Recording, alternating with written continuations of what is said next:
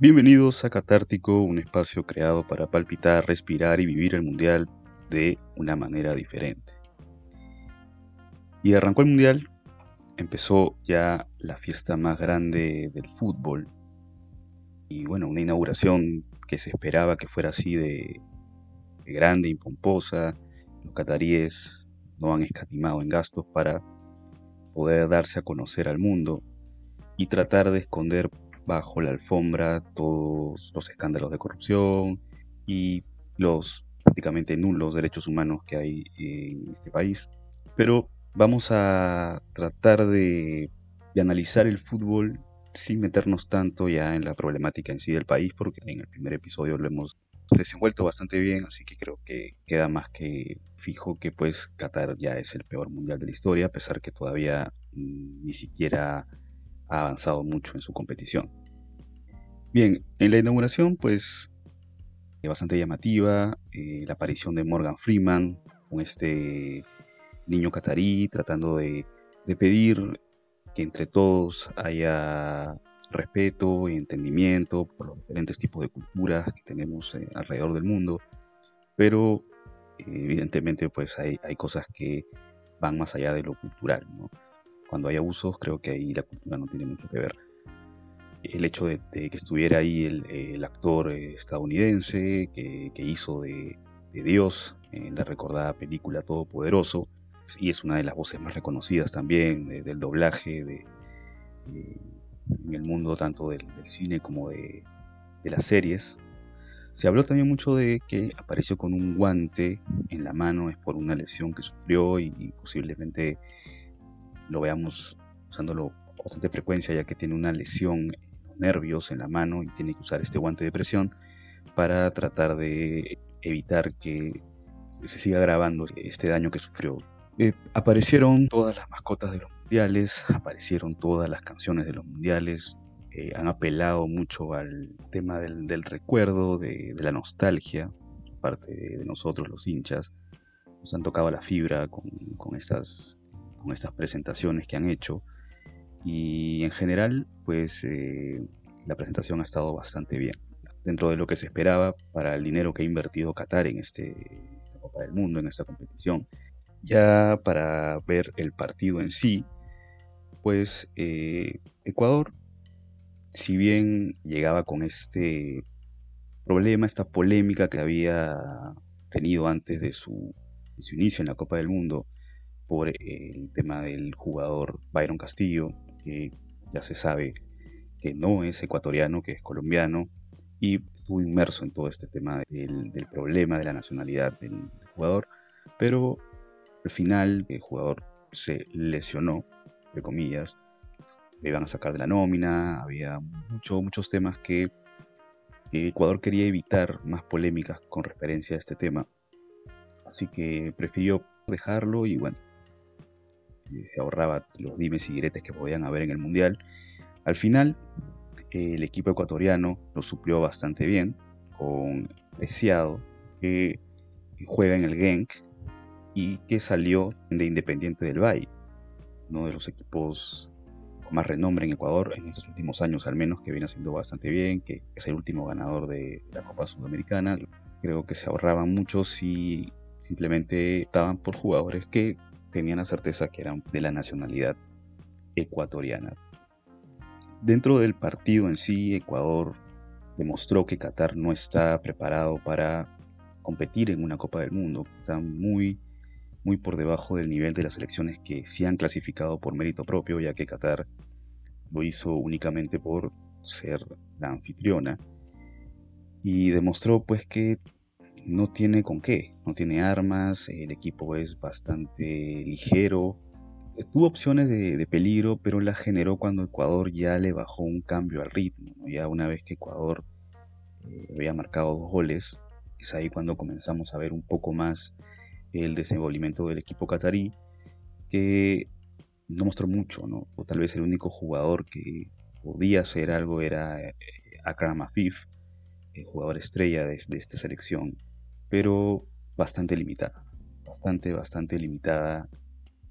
No demostró lo que se esperaba. Inclusive ellos pararon su liga a mediados de septiembre para tener una preparación bastante bien pensada y elaborada para responder en este mundial, pero como vemos, ni siquiera el hecho de, haberse tomado tanto tiempo para ultimar detalles y que no se les escape nada, no hay forma de, que podamos rescatar algo del juego de, la selección catarí. Por su parte, Ecuador, un partido de mero trámite, eh, jugó bastante bien, le andaron un gol en los primeros minutos, un Ener Valencia que estuvo encendido, que, estuvo muy metido, salió tocado, pero al parecer no, no es nada de gravedad. Y por lo demás, el equipo ecuatoriano, ya una vez que se sintió cómodo en el encuentro y que vio que por más que le diera un poco de protagonismo al equipo contrario, sabía que no iba a haber algo que quisiera peligrar el resultado de la tricolora. Por ese lado, Alfaro lo pensó bastante bien. Seguramente en el entretiempo les dijo a los muchachos, ya vamos a, pensar en el siguiente partido. Guardamos piernas para el siguiente encuentro. El tema de estadísticas, la posesión estuvo a favor de Ecuador con un 53%, un 47% de Qatar. Como les dije, Ecuador le regala la pelota a Qatar en algún momento del partido, así que por eso es que aumenta este número porcentual. al final hubiera terminado mucho más bajo, de no ser porque los sudamericanos terminan por bajarle el ritmo al partido. Ecuador se encuentra líder con estos tres puntos y dos goles a favor. Y Qatar ya empieza mal su mundial. Y para ser honestos, no hay forma de, que clasifique. Es muy complicado, ya que las elecciones que eran las nombradas a vencer estaban entre Ecuador o Senegal. Y ahora Senegal, que ha perdido a Mané, podría ser el eslabón más débil dentro de, este, estos tres, tanto Ecuador, Países Bajos y Senegal, que podría ser una de las opciones para que Qatar avance. Pero viendo el juego que mostró el día de hoy, no hay forma de, que los cataríes logren pasar. Sus propios hinchas se comenzaron a retirar del partido en el entretiempo, los cataríes estaban muy enojados porque tanta inversión, tanto dinero, para ver un equipo que no muestra nada, que no juega nada. Es poco probable que la selección anfitriona avance. Es más, es la primera selección anfitriona que pierde en su partido inaugural.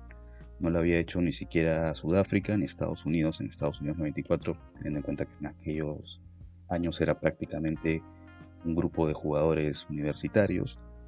Entonces deja bastante mal parada la selección de la península Qatar, que ya con este resultado prácticamente se estaría despidiendo del torneo salvo algún milagro.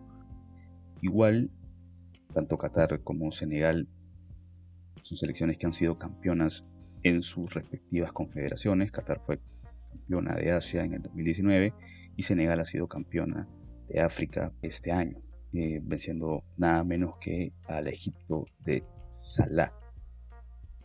Por más que trataron de implementarle una escuela muy parecida a la del Barcelona, los cataríes querían al final que Xavi fuera el entrenador de la selección. No pasó. Llegó Sánchez Vaz y no tiene muchos recursos, no, tiene con qué. El equipo no, no demuestra tener la pasta para poder competir en una Copa del Mundo. El día de mañana, Países Bajos contra Senegal se podría esperar que los vencedores sean los de los Países Bajos, pero vamos a ver, Senegal puede dar la sorpresa, aún sin Mané es una selección bastante fuerte que eh, en la Copa Africana lo hizo bastante bien. No hay que dar por sentado que ya la tiene ganada, además, por más que llegan con un favoritismo bastante fuerte, es evidente que no podemos dar por sentado todavía la victoria del equipo de la naranja mecánica.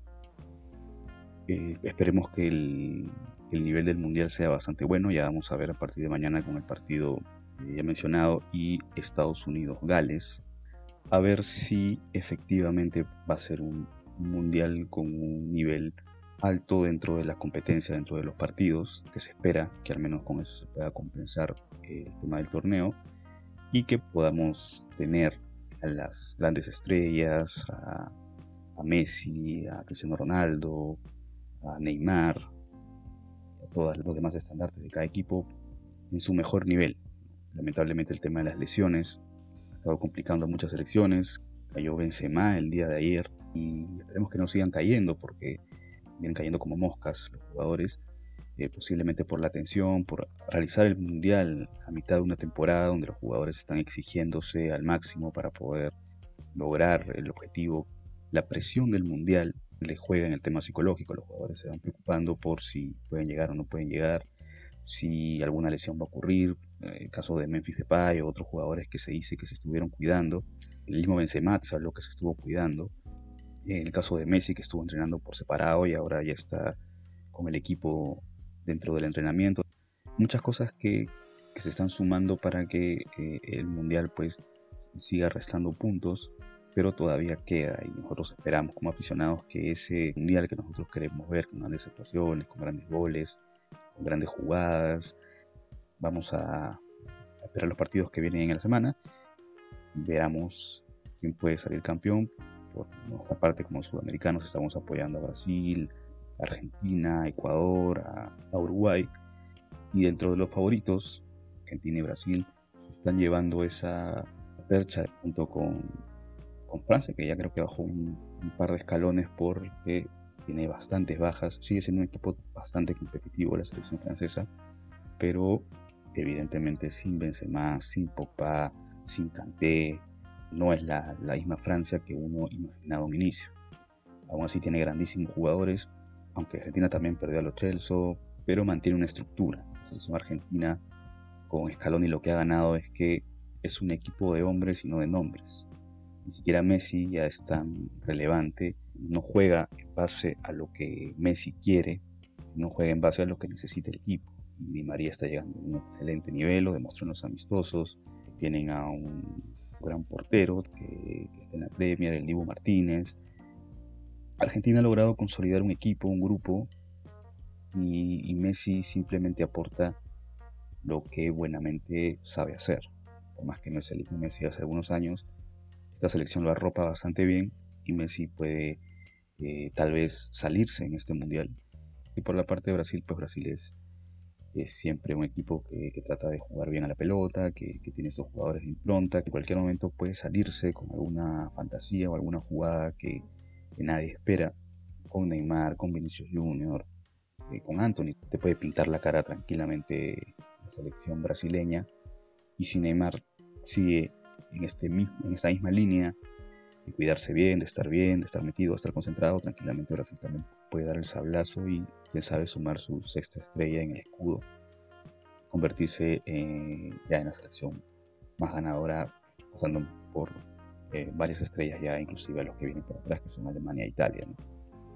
Eso es lo que esperamos del Mundial, esperamos que sea un gran evento deportivo, un torneo donde veamos que las estrellas que tal vez en ediciones pasadas no hayan mostrado su mejor nivel, este sea el momento en el cual podamos ver en su apogeo a los mejores jugadores del mundo, ya tal vez inclusive hasta despidiéndonos de ellos, despidiéndonos de Messi, despidiéndonos de Cristiano Ronaldo, quien dijo hace poco y que anda ya en problemas con el Manchester United, posiblemente termine el mundial, llegue y haga sus maletas, saque sus cosas de, de Old Trafford y se vaya a otro equipo. Se habla que con la lesión de Benzema, el Real Madrid estaría pensando en hacerle un contrato de seis meses a Cristiano Ronaldo. Se pueden venir cosas interesantes la siguiente mitad del torneo que se viene, pero por, eh, como venía diciendo, el tema es que Cristiano Ronaldo dijo que si salía campeón con Portugal, se retiraba. Portugal no tiene, no está dentro de los favoritos, tiene un muy buen equipo, no está considerado para salir campeón, pero en el fútbol como en la vida puede pasar cualquier cosa. Bien, bueno, eso sería el resumen de hoy. Esto es catártico. Hasta la siguiente ocasión.